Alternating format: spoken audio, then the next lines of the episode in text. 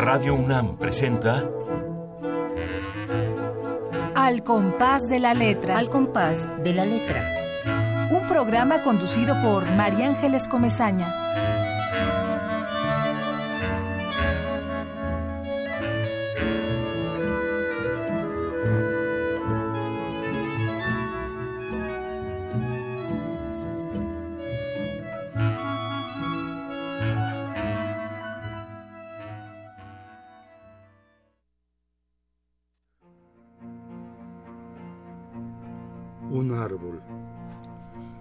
Árbol ancho donde no cante el pájaro, ni las ardillas suban, ni se esconde inquietud. Un árbol que vaya ganando calma como los otros, altura y espesor. Quiero plantar un árbol de silencio y sentarme a esperar a que sus frutos caigan.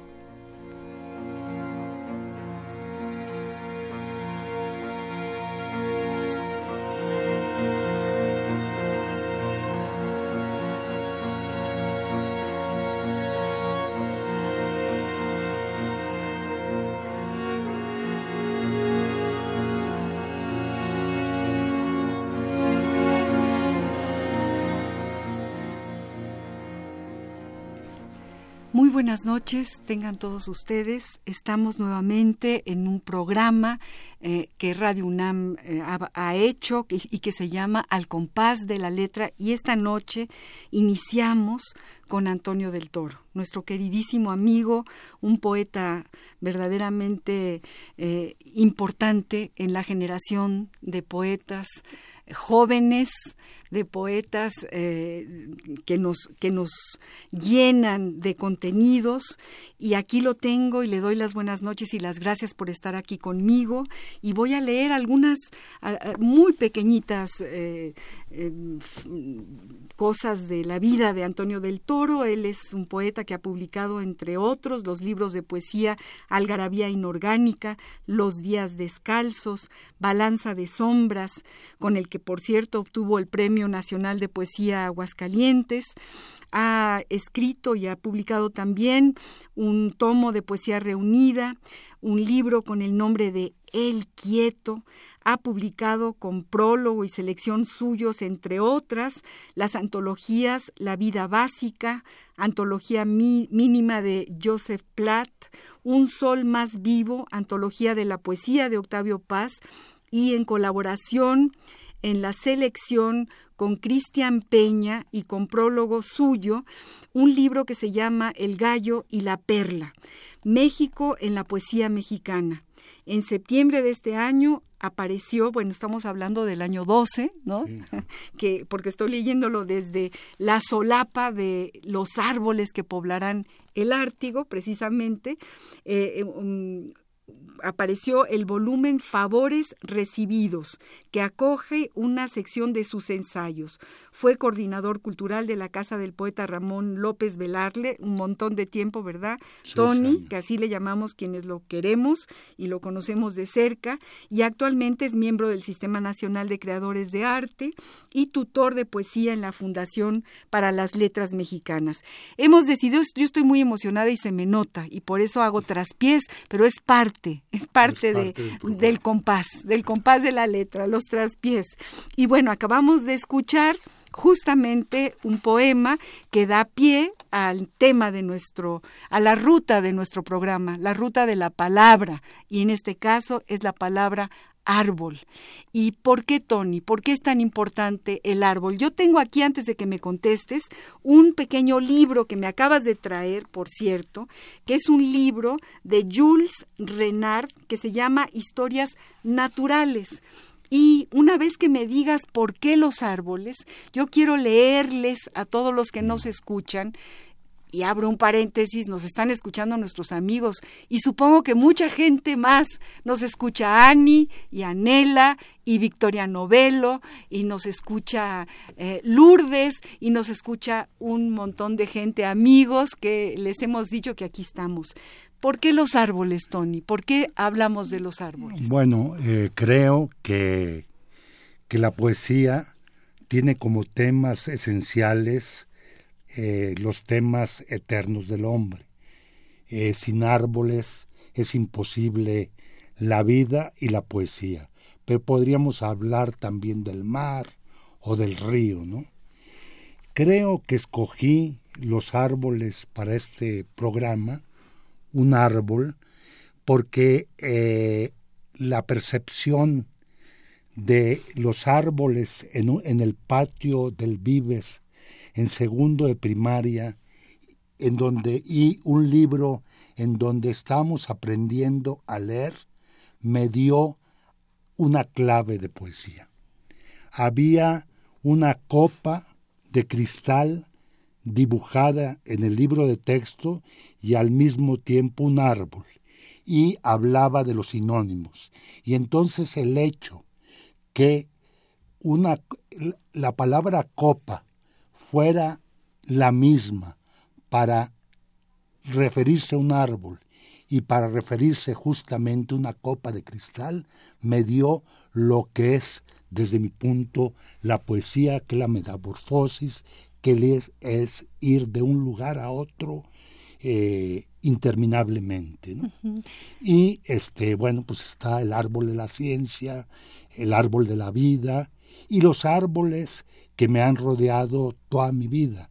Es decir, eh, yo eh, pasé mi primera infancia en el Parque México, lleno de árboles, ¿no? Y siempre son los árboles algo que nos supera, algo que resume nuestra vida, pero que la amplía también, ¿no? Entonces, para mí me he dado cuenta inconscientemente, como armo los libros, que siempre hay poemas de árboles en mi poesía. Y una cuestión que quisiera rectificar, no soy poeta joven. Sí, eres poeta joven. No, soy, tengo 69 años, porque dijiste tú que entre los jóvenes poetas, no, no. Lo que pasa es que tu poesía eh, es una poesía joven, es una poesía llena, llena de juguetes, llena de paisajes, es una poesía a bote pronto, es una poesía que, que patea una, una, una corcholata, ¿cierto? ¿No? Es una poesía eh, muy joven, muy joven y siempre va a ser una poesía joven. y bueno, como habíamos dicho, el árbol efectivamente es un referente en toda tu poesía. Todo el tiempo están las ramas, están los copos, todo el tiempo ah, eh, eh, hay un hay una referencia absolutamente eh, permanente, como si te acompañaran los árboles. En este libro, El Quieto, una de las quietudes que, más impera es eh, quedarse a mirar, porque algo que tú tienes como virtud es esta capacidad de, de decías en, en, una entrevista que escuché hace poco, de almar las cosas, darles alma. ¿no? Y, y tú le das alma a los árboles, te quedas a mirarlos, te esperas a que caigan los frutos desde la quietud. Es casi un libro zen, Tony, el libro del quieto. Aunque tengo poemas posteriores al quieto que son menos zen, que están más angustiados, ¿no? Incluso ese libro que se llama Los árboles que poblarán el, Ártico es un verso que sin modestia podría decir que es bonito, pero esconde una tragedia, ¿no? El cambio climático. Entonces, digamos, creo que la poesía es la palabra en el tiempo, como decía Machado, y quisiera que mi poesía evolucionara conmigo y con mi edad. Muy bien, Tony. Una familia de árboles. Jules Renard. Después de atravesar una planicie quemada por el sol, los encuentro. No permanecen al borde de la carretera a causa del ruido habitan los campos incultos, cerca de una fuente que solo los pájaros conocen. De lejos aparecen impenetrables. Sus troncos se apartan cuando me aproximo. Los árboles me reciben con prudencia.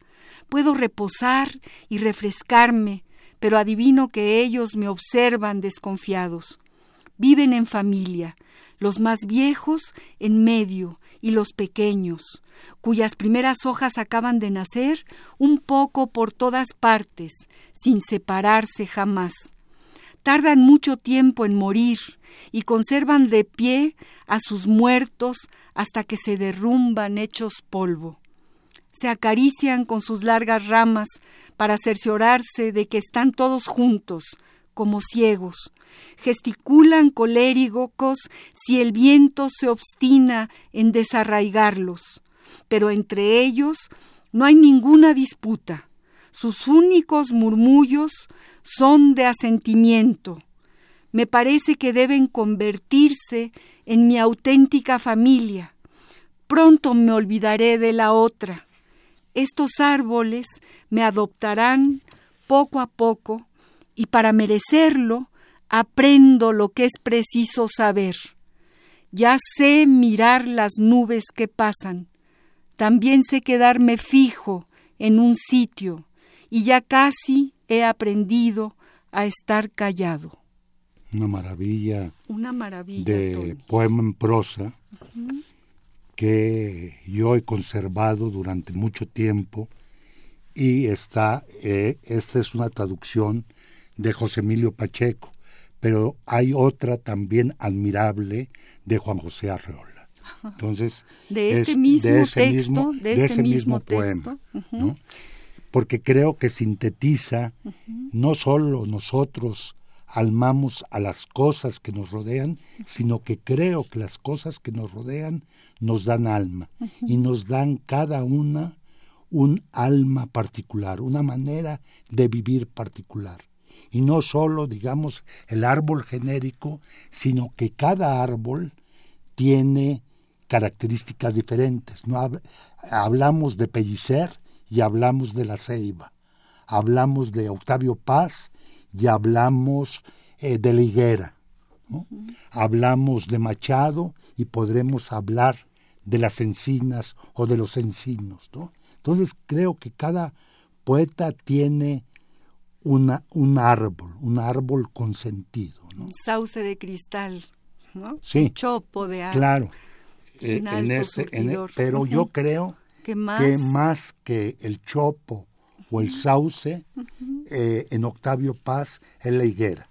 La higuera que lo acompaña desde el jardín de Miscuac hasta la India, en donde la higuera es un símbolo no solo sagrado, sino erótico. ¿No? Entonces, pero Fantástico. Dice Ángela Figuera y Merich, flor no, florezco, exhalo sin mudarme, me entregan la simiente, doy el fruto, el agua corre en mí, no soy el agua, árboles de la orilla, dulcemente, los acojo y reflejo, no soy árbol, ave que vuela, no, seguro nido, cauce propicio, cálido camino para el fluir eterno de la especie. Ángela Figuera, esta poeta, belleza cruel, belleza cruel una maravilla de, una maravilla. Y cuando hablábamos del Vives, yo quiero hacer aquí una acotación para todos aquellos que nos escuchan, que no saben lo que es el Vives. El Instituto Luis Vives es una escuela que todavía existe, por cierto, en la que estudiamos muchos de, de, los hijos de aquellos refugiados españoles que vinieron en el exilio. Los padres de Antonio del Toro eran maestros del Instituto Luis Vives, fueron mis maestros. Bueno, eh, tu padre no, pero mi, tu madre sí. Ana del Toro, a quien yo quise entrañablemente, no solamente yo, sino mucha gente, y, creo que también eh, ha sido una influencia muy importante para el desarrollo de tu poesía, Tony. Nunca me voy a olvidar un unos días antes de que se fuera de este planeta, eh, ahí en un hospital, tu madre, eh, de memoria, decía un, un, montón de refranes. Era un surtidor, era un refranero. Y así se fue, así se fue. Pues y quienes estábamos ahí escuchando comprendíamos muchas cosas, Tony. Y bueno, pues eh, tenías también varios poemas que, que tenían que ver con los árboles y que quieres leer. Voy a leer este pino o álamo, que creo que en el, pil, en el pino o en el álamo hay dos formas de ser particulares. Este es un poema que está en el nuevo libro de no, Tony. No, es un poema. Este es un poema antiguo que está justamente en el quieto. Pino o álamo. Van hacia el fondo las raíces del pino. Las del álamo se extienden y engendran otros álamos. De la cima al azul el pino, del verde al verde el cabrilleo arpado de los álamos. Un álamo, por solitario que esté, es un rebaño. Tiende hacia el prójimo, hacia el abrazo, hacia la música coral de una alameda. Un pino tiene solo un deseo, escapar del bosque hacia lo alto. Un bosque de pinos despuntados tiene de pino todo, salvo la brújula de cielo. Todas las ramas crecen en busca de la altura, queriendo ser el tronco y se tropiezan. Cuando uno poda un pino, de pronto todas las ramas desorganizadamente tienden hacia lo alto.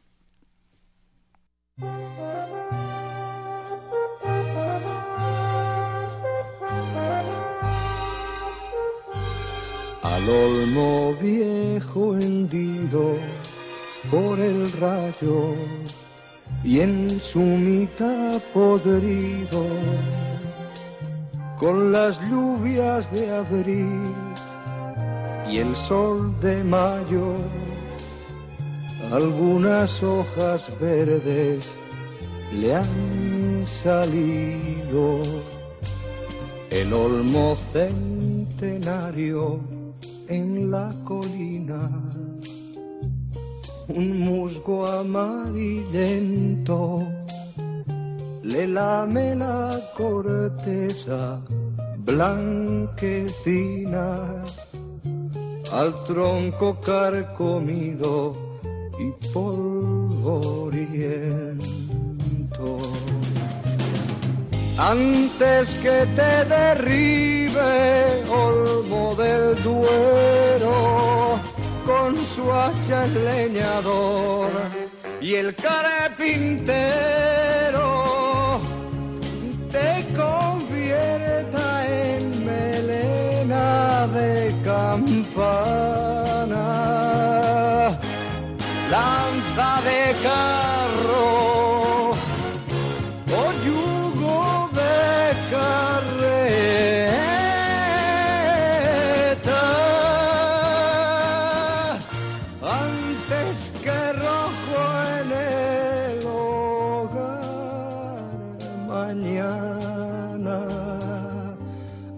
de alguna mísera caseta. Antes que el río hasta la mar te empuje. Por valles y barrancas. Olmo, quiero anotar en mi cartera la gracia de tu rama verdecida. Mi corazón espera también hacia la luz y hacia la vida. Otro milagro de la primavera.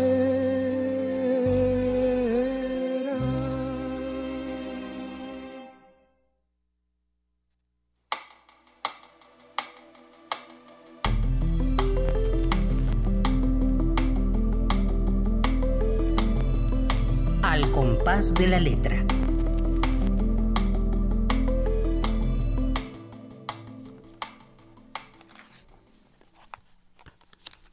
Estamos de regreso con nuestro invitado queridísimo Antonio del Toro, hablando de los árboles.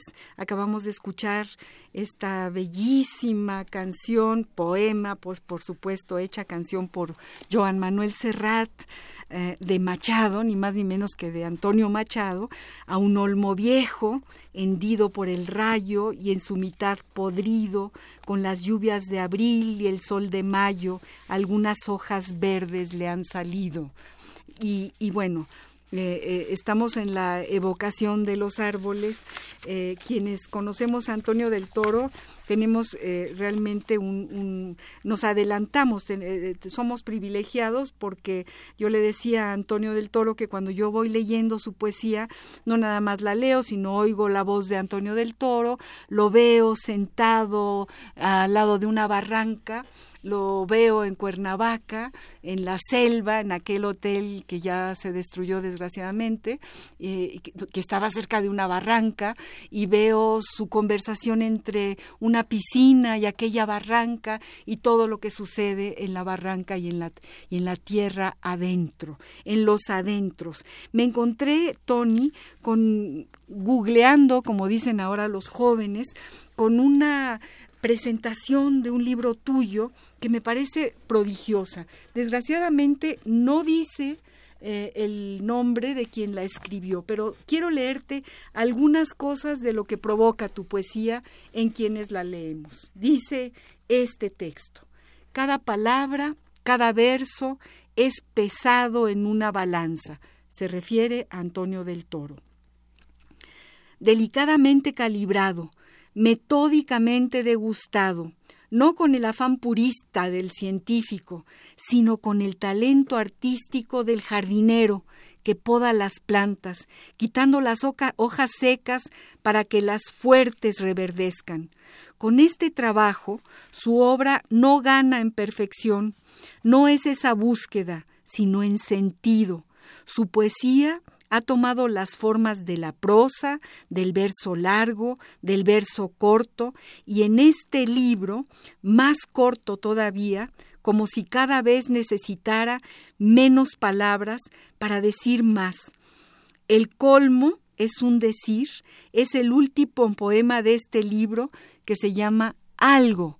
Y aquí, aquí no, lo, no, lo, no lo dicen completo, por ahí debe de estar, dice, algo, se fue como se han ido tantas cosas de mis manos. Ahora mismo solo recuerdo que recordaba algo, pero le falta el final a esta reseña. Pero efectivamente, esta, esta manera de, de, ir depurando, Tony, de ir depurando lo que uno escribe, de ir depurando y quitándole las hojas secas y quitándole eh, quizá los sueños que no, que no tengan que habitar en, en, en el río de tu poema. Bueno, yo creo que también hay algo que es fundamental. Cuando se es joven, se tiende a tener más energía. Y esa energía, por lo menos en mi caso, se manifiesta en el versículo, en un verso mayor, ¿no? más abundante, porque uno quiere ser muchas cosas. Y, este, y sobre todo, si uno vive en una ciudad tan abigarrada y tan abundante como esta, cómo meter todas esas cosas en un verso. Entonces el verso es más, más largo, es un versículo. Y poco a poco uno va depurando, porque lo va depurando también la vida. Y en ese sentido uno sabe ya que tiene que escoger una cosa o la otra. Y en ese sentido creo que los versos se han ido acortando en regla general y este, eh, haciendo digamos, menos abundante en, en poblamiento. Eh, voy tendiendo no a la selva quizá, sino al árbol. Al árbol, sí. Y algo que decía eh, Eduardo Casar, que vino también al primer programa de Al compás de la letra, era que él quería escribir sobre el mar, que esa era la palabra. Quería escribir sobre el mar y entonces se fue a Veracruz. Se metió en un hotelito chiquito frente a la frente a la orilla del mar y no pudo escribir absolutamente nada. Y regresó tristísimo porque no pudo más que mirar el mar. Y entonces decía, para escribir del mar hay que encerrarse en cuatro paredes. Yo a ti te veo en tu casa de la Jusco, mirando los árboles, almando, dándoles alma, no nada más a los árboles, sino a los pájaros o a la silla y a la mesa que están hechas de un árbol, ¿no? A la madera, a los objetos que te rodean, es decir, eh, no te encierras en cuatro paredes, miras al horizonte de cada una de las cosas que te rodean, ¿sí o no, Ton? Sí, efectivamente sí. Lo que pasa es que para hacer poesía no hay fórmulas y de pronto el poema eh, a veces nos asalta sin buscarlo y a veces mucho lo buscamos y no viene, ¿no? Tengo, digamos, un ejemplo contrario a lo de Casar en este momento porque estoy leyendo el diario de un poeta recién casado de Juan Ramón Jiménez y es justamente una travesía por mar para ir a buscar a su esposa Zenobia a los Estados Unidos y hay una cantidad de eh, registros de mar, él en transatlántico, ¿no? Y hay veces que, que, no, que no pasa eso. Entonces, no hay reglas, ¿no? También no hay reglas para un lector de poesía. De pronto uno va a una librería, toma un libro y un poema lo encuentra, ¿no? Vamos a pasar a una sección que es una sección de descubrimientos. Todo esto es, una, eh, es un programa de descubrimientos, no de encubrimientos, más bien descubrimos. Esta sección se llama Papeleando. No sé si allá tienen alguna rúbrica de papeleando, la vamos a escuchar, ¿de acuerdo? Y, y vamos, ¿qué es papeleando antes de que empiecen?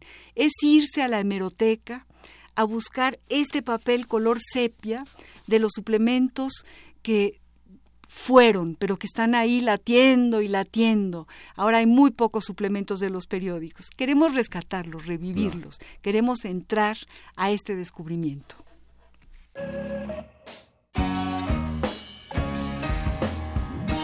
Papeleando.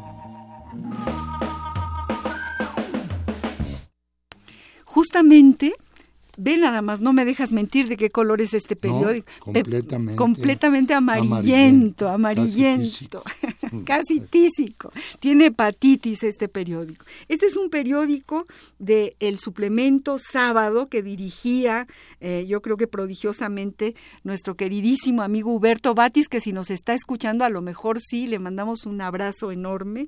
Eh, este fue del sábado 19 de septiembre del año 2001, ya llovió y está muy amarillo, algo tenía, porque eh, eh, hay, hay algunos suplementos, por ejemplo, de, de Efraín Huerta que no están tan amarillos.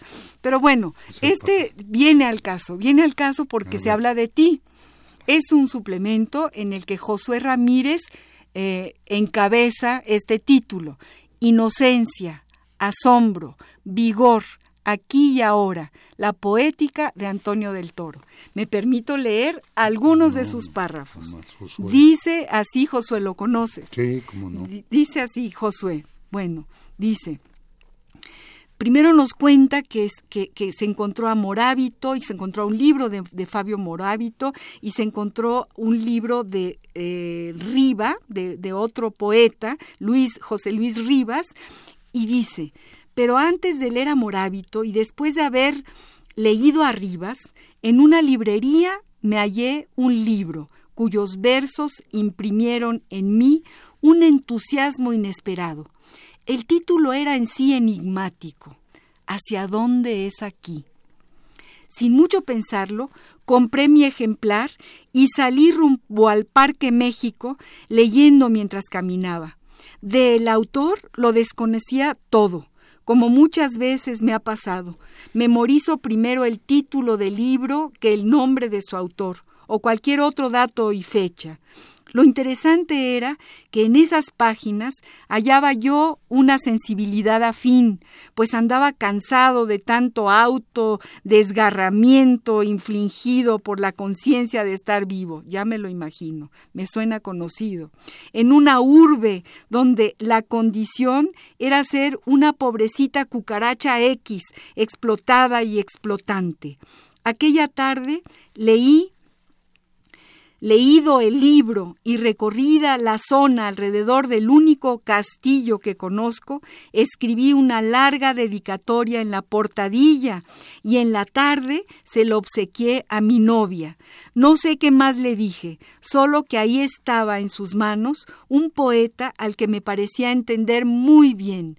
Entonces trabajaba yo de librero y me hice de varios ejemplares de Hacia dónde es aquí de Antonio del Toro.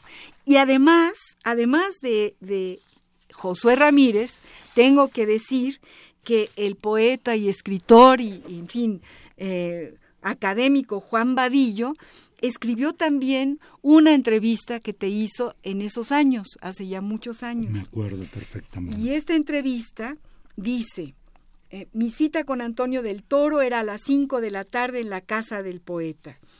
Del Toro llegó a las cinco y diez, me saludó afectuosamente, se quitó su gabardina blanca y su boina a cuadros, y me llevó a su oficina de poeta en la misma casa del poeta donde fue la entrevista. Paul Valéry dice que poesía es olvidar para poder recordar. ¿Cómo haces tú, Tony, para recordar y reconstruir la belleza de la infancia con tal nitidez y hacer poesía de esos recuerdos? Y Antonio del Toro responde, yo lo que creo es que no es un hacer, sino es el lograr estar en un estado particular, en un estado en donde las cosas, en vez de ser las cosas, mates de la vida cotidiana, de pronto se iluminan y traen justamente un recuerdo de la infancia. Las cosas no solo traen un recuerdo de la infancia, sino que son como las de la infancia. Es decir, la poesía desde mi punto de vista está hecha sobre dos piernas. Una es la pierna de la ingenuidad y otra es la pierna de la experiencia. Esto eh, se toca con lo primero que dijiste, ahí sentado en el Vives, en el Instituto Luis Vives, con tu, con tu metáfora sobre, sobre las, las, copas. y los árboles. Vamos a música, a ver. Ah, no, no, no, va, va, va, acabamos. Que por, que por cierto, eh, la maestra Teresa, la maestra de segundo de primaria, nos leía romances y leyendas griegas para mantenernos eh, quietos. Y entonces también fue otra vía de entrada a la poesía, el romancero español. el romancero gitano, ¿no? No, el romancero, español, el romancero español. Y aquí recuerdo algo maravilloso. En ese instituto Luis Vives eh, eh, trabajaba como portero del instituto.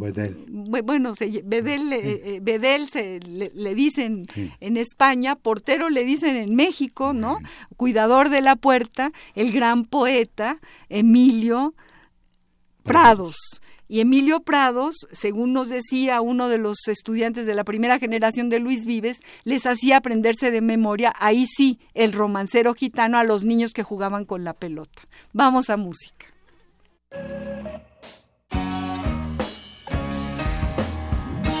Papeleando.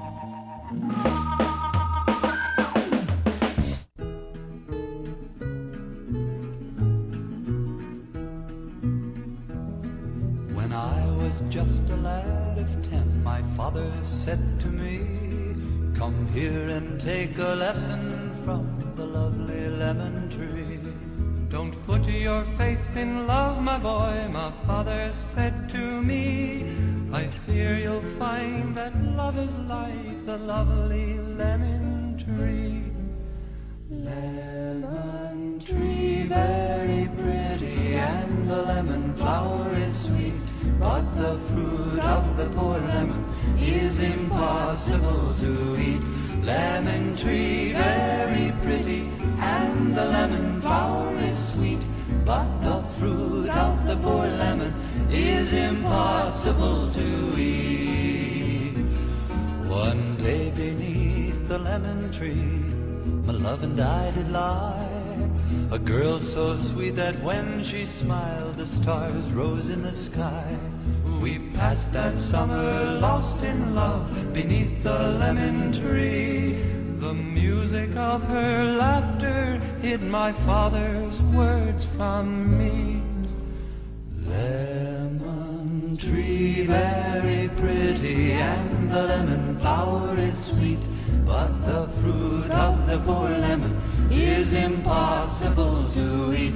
Lemon tree, very pretty, and the lemon flower is sweet, but the fruit of the poor lemon is impossible to eat.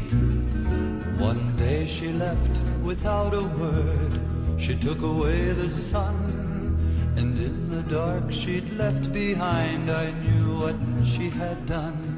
She'd left me for another. It's a common tale, but true. A sadder man, but wiser now. I sing these words to you. Lemon tree, very pretty, and the lemon flower is sweet, the fruit of the poor lemon is impossible to eat.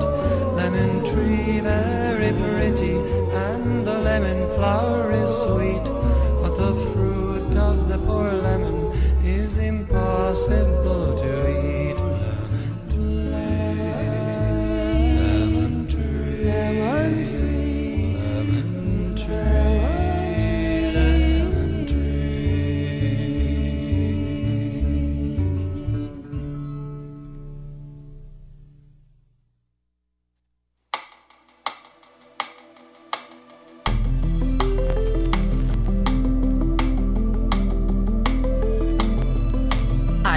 compás de la letra.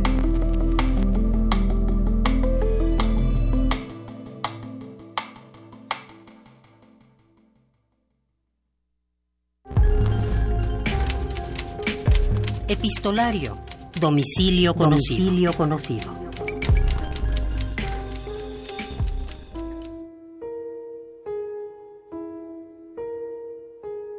Nos comemos el tiempo, Luis. Lo devoramos insaciablemente.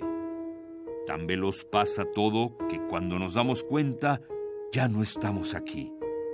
Procuramos sorprender el instante, conservar el recuerdo, una imagen soñada, tránsfuga de no se sabe qué aquelarre.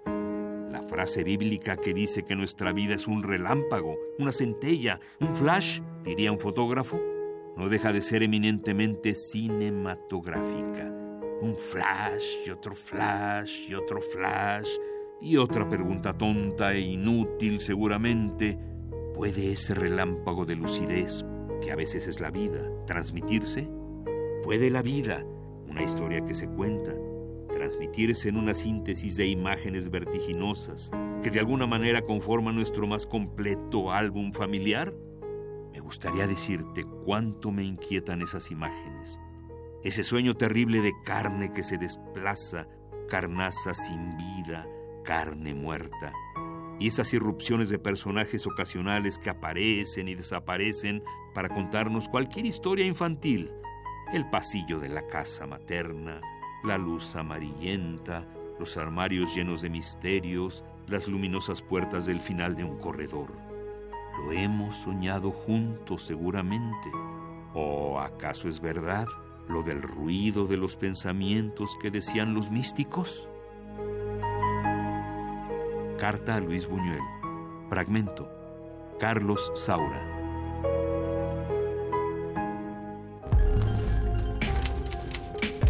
Epistolario. Domicilio conocido. Domicilio conocido.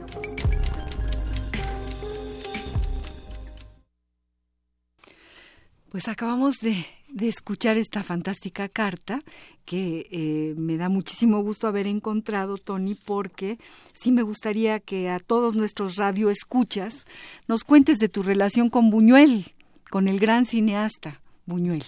Bueno, yo a Buñuel lo conocí desde muy niño.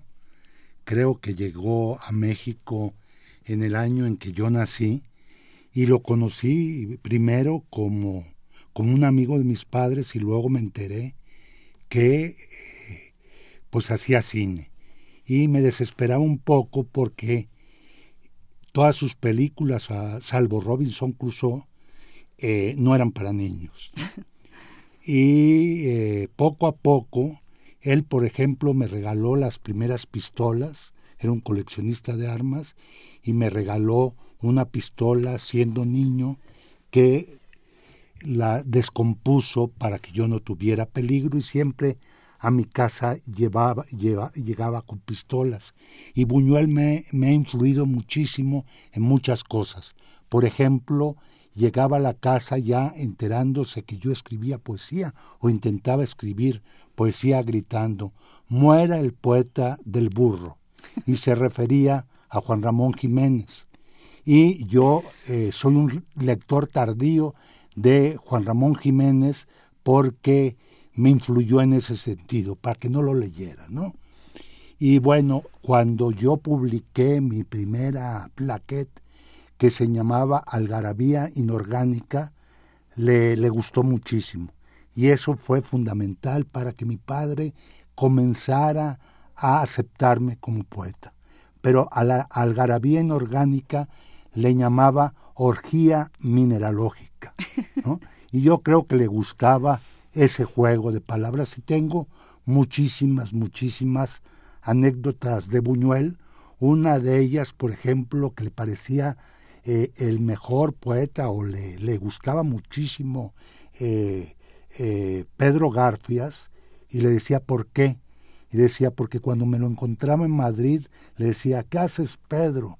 Decía, buscando un adjetivo y luego me lo encontraba 15 días después y seguía buscando el adjetivo. Eso es un poeta, ¿no? En cambio a García Lorca, por ejemplo, que lo, decía que era la persona más maravillosa que había que, que había conocido en su vida, en cambio no lo apreciaba como poeta. En fin, hay muchas muchas anécdotas de Buñuel que nos llevarían un programa completo, ¿no? Y, esta carta, ¿no? Me, gustaría decirte, le dice Carlos Saura a Luis Buñuel, cuánto me inquietan esas imágenes, ese sueño terrible de carne que se desplaza, carnaza sin vida, carne muerto, muerta, y esas irrupciones de personajes ocasionales que aparecen y desaparecen para contarnos cualquier historia infantil. Me, recuerda, no sé por qué me evocó también cosas tuyas, ¿no? Eh, esta historia de algarabía inorgánica, yo recuerdo esa plaquet, ¿no? Ahí hablabas de los nenúfares, que yo no conocía esa palabra, ¿no? No, no, no. No era en esa. ah, bueno, entonces era en otro. De los ¿Y de dónde saqué yo que tú hablabas de los pues nenúfares? Porque contaría una anécdota que Unamuno iba con Espesa, creo, y entonces Villespesa, eh, por el retiro de Madrid, le dice, oiga, pero eh, esas plantas, qué maravilla, dice, esas plantas se llaman nenúfares con la que usted nos jode en su poesía. Ah, bueno, entonces, estoy muy equivocada. Pero, bueno, he procurado no utilizar. En alguno, en alguno de los hilos de mi, de mi memoria, este, aparecía esa palabra como dicha por ti. Y yo, bueno, de pronto, pero me acuerdo muy bien de Algarabía Inorgánica porque yo también lo, la leí en público, esa, ah, esa plaqueta. ¿no? Tú leías en público porque yo era muy tímido y no podía. yo tenía ese, privilegio de leer yo tus poemas en público, Tony. Pero bueno, es, es, es petit comité como aquí, que estamos totalmente en petit comité. Bueno, vamos vamos a seguir, allá nos dan instrucciones nuestros queridos amigos del otro lado del, de la ventana, ¿no? Y seguimos hablando de, de, de, tu poesía, Tony, y seguimos leyendo esta magnífica reseña de la que yo leo lo siguiente. Dice, Tony se va quitando adornos, ropas, se descalza, se vuelve cada vez más natural y orgánica la poesía de Antonio del Toro y tiende a desaparecer. Pero antes de que eso suceda, su poesía se detiene en los objetos, en los hechos, en las sensaciones corporales, cada vez más en estos registros íntimos del cuerpo que nos reportan nuestra condición de existencia. Y es una de las cosas realmente que más me, me conmueven y bueno, y me dan envidia de la buena, creo que no hay, hay envidia nada más de la mala, ¿verdad, Tony? De esta capacidad tuya. Recuerdo estar sentada en una cafetería en el mercado de San Ángel, en una cafetería muy popular, y cómo tú mirabas a un obrero que acababa de salir de una de las obras que estaban haciendo comer. Decías, miren, miren cómo está comiendo la sopa ese, ese hombre sentado en, en, la mesa vecina, ¿no? Ah, hace, eh, hacen prodigios, la tostada, por ejemplo, es un prodigio de la arquitectura y comer una tostada no es algo simple. Vamos a música.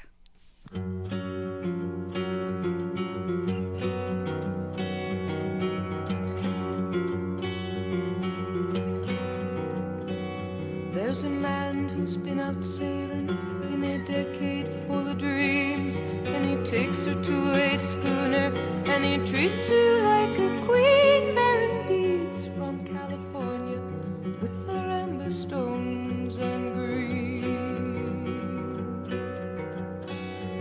has called her from the harbor, he has kissed her with his freedom, he has heard her off to starboard. In the breaking and the breathing of the water weeds. While she was busy being free. There's a man who's climbed a mountain and he's calling out, calls again. He can think of there beside him, he can miss her just the same. He has missed her in the forest while he showed her all the flowers and the branches sang the chorus as he climbed the scaly towers of a forest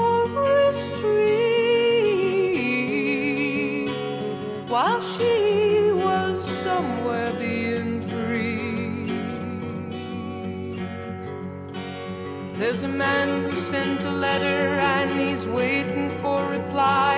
He has asked her of her travels since the day they said goodbye. He writes, Wish you were beside me. We can make it if we try.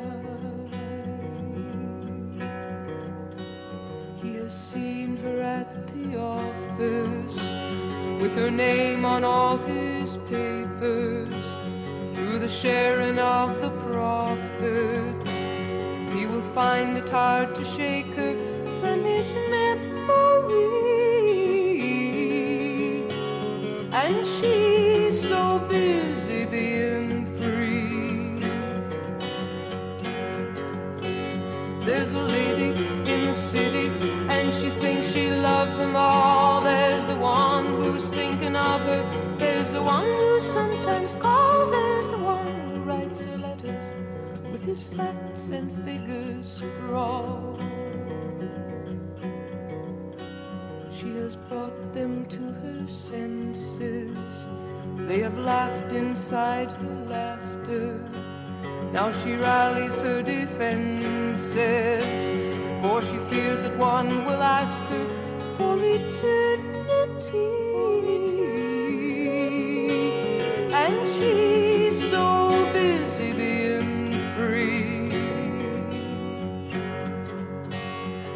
man who sends her medals. He's bleeding from the war. There's a jouster and a jester and a man who owns a store. There's a drummer and a dreamer, and you know there may be more. She will love them when she sees them. They will lose her if they follow, and she only means to please them. And her heart is full and hollow like a cactus tree. While she's so busy being free, like a cactus.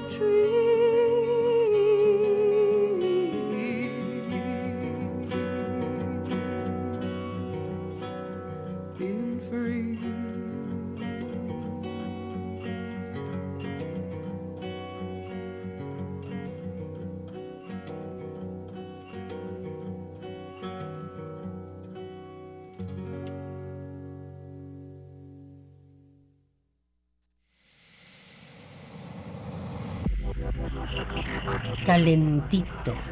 Novedades editoriales de la UNAM.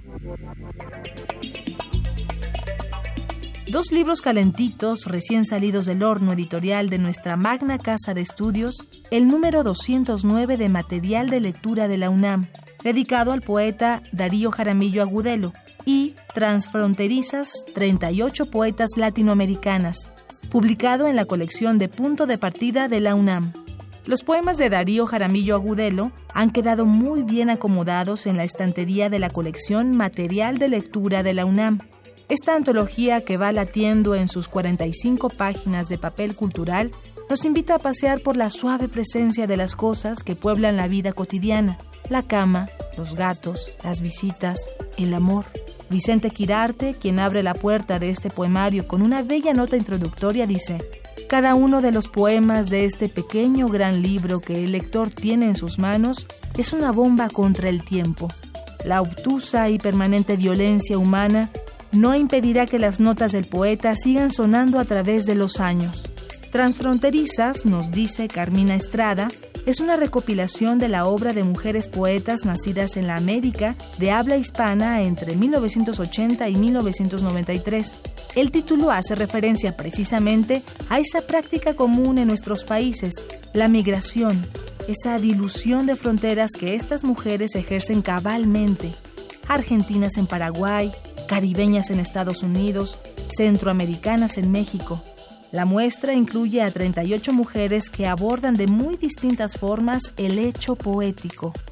38 voces heterogéneas hermanadas por el azar cronológico y por habitar más que un marco geográfico, una historia, la de América Latina. Calentito. Novedades editoriales de la UNAM.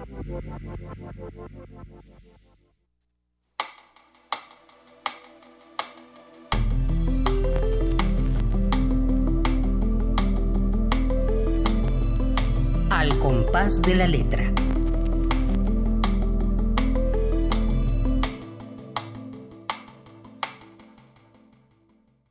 Estamos a punto de terminar nuestro compás. Se nos acaba el tiempo. Esta hora que parece que parecería eterna se acaba, todo se acaba, Tony. Estamos con Antonio del Toro para quienes apenas empiezan a escucharnos, hablando de las barrancas, hablando de los juegos, las calles, la guerra civil, hablando de Buñuel, de los amigos, de los amores, de todo eso eh, eh, que contienen su enorme obra poética. Estamos terminando, eh, bueno, también tiene poemas sobre esta cama que es un árbol en estado de coma, sobre las sillas que observan con los ojos del sentado, ¿no? y sobre las cosas que, que, me parece que a las que me parece que le da vida, que le dan vida sus palabras. Te pedimos que termines el programa con alguno de tus poemas leído por Tito. Bueno, voy a leer el primer poema que tiene unos versos que le dan nombre al libro de los árboles que poblarán el Ártico de 2012 y quisiera nada más decir algo muy particular, digo muy personal. Los árboles me han acompañado toda la vida, pero también las barrancas. Por una serie de cosas siempre he vivido al lado, casi siempre, de una barranca. Ahora vivo por la carretera de Cuernavaca, en San Andrés Totoltepec, y es un clima más frío que el de la Ciudad de México. Y entonces ahora cuento este poema, pero lo voy a leer primavera. Me suenan a milagro Pero en estos cantos anida otra catástrofe. ¿Qué hacen silbando aquí? Vienen de abajo, en dirección contraria a las barrancas, conquistando la cima. Su aparición parece buena señal para piel friolenta y los frutales, pero algo me dice que son malas noticias. Los pájaros de voz más grave volarán hacia el norte, desplazando a su vez cantos nativos. Los seguirán los árboles que poblarán el Ártico. Digamos aquí, los árboles que siempre me han acompañado reconfortándome, de pronto se tornan y se pueden hacer ominosos, porque el calentamiento global hace que se desplacen hacia el norte y que puedan inundar el Ártico y ser, digamos, poblar el Ártico y ser una señal de justamente el fin de la especie. Yo estaba en mi casa y de pronto oigo eh, cantos de pájaros que no eran los de esa altitud, sino eran de altitudes más bajas y me alegro porque digo, va a haber un invierno mucho más, eh, mucho más cálido y de pronto me doy cuenta que son malas noticias. La poesía, rápidamente lo digo, siempre tiene dos caras. No es completamente bella, sino hay un diálogo entre la fealdad y la belleza, entre la bondad y la maldad, entre la vida y la muerte, y por eso creo que es compleja. Gracias, gracias Tony del Toro, Antonio del Toro. Hemos llegado al final de este programa conmovidos, llenos de ganas de seguirte oyendo. Y si no te oímos en la voz, te oímos en las páginas. Ahí están todos sus libros, hay que leerlos. Gracias por, la hospitalidad. Gracias, no, gracias a ti por estar aquí con nosotros y gracias por tu poesía, Tony, porque de verdad en este horror de Guadalupe Reyes, eh, donde casi casi salimos al desierto del ruido, ¿no? nos volvemos locos del ruido, eh, estar, entrar en tu poesía es una manera de vivir más tranquilos. Eh, yo quiero agradecerte muchísimo, agradecerles a todos por, por, habernos escuchado, por estar cerca de este compás, de este nuevo compás de Radio UNAM, del compás de la letra. Eh, recordarles que en Facebook, Radio UNAM, podemos recibir su opinión, sus escritos, lo que quieran enviarnos, o en Twitter, arroba Radio UNAM. También estaremos ahí pendientes de lo que quieran decirnos. Eh, por lo pronto, muchísimas gracias. Agradezco mucho, mucho a Jesús Silva Ruesgas, operador técnico de este a Miguel Ángel de Jesús Rentería, asistente de la producción, y desde luego a Baltasar Domínguez, productor de nuestro programa. Muy buenas noches. Les recuerdo que el próximo jueves estará con nosotros la poeta Verónica Volkov y la ruta de la palabra que vamos a emprender es la palabra sueños. Ojalá nos escuchen. Muy buenas noches. Radio UNAM presentó al compás de la letra. Al compás de la letra. Un programa conducido por María Ángeles Comezaña.